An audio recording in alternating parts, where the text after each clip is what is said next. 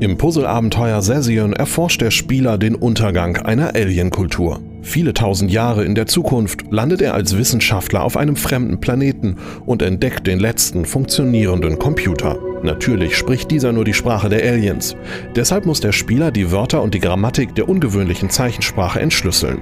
Dafür wählt er einfach per Mausklick das entsprechende Symbol aus. Jeder Fortschritt wird automatisch in einem Notizbuch festgehalten, das Hinweise auf die weitere Vorgehensweise gibt.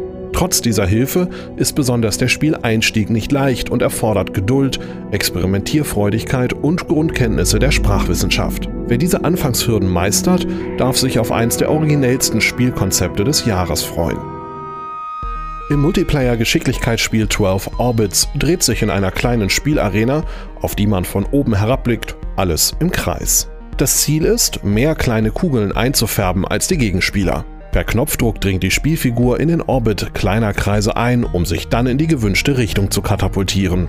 Insgesamt drei Spielmodi und mehrere Maps stehen zur Wahl. Neben einem klassischen Deathmatch-Modus werden in Blizzard und Trails klassische Spielmechaniken aus Pong oder Snake geschickt variiert.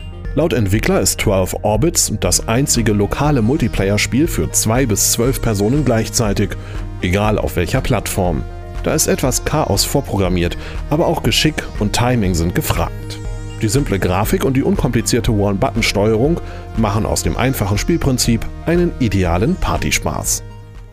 Im 3D-Puzzle-Abenteuer Solitune übernimmt der Spieler die Rolle einer Büroangestellten. Sie will ihren tristen Alltag hinter sich lassen und eine ganz besondere Schäferin werden. Dazu befreit sie Personen aus ihrem Umfeld von deren Problemen.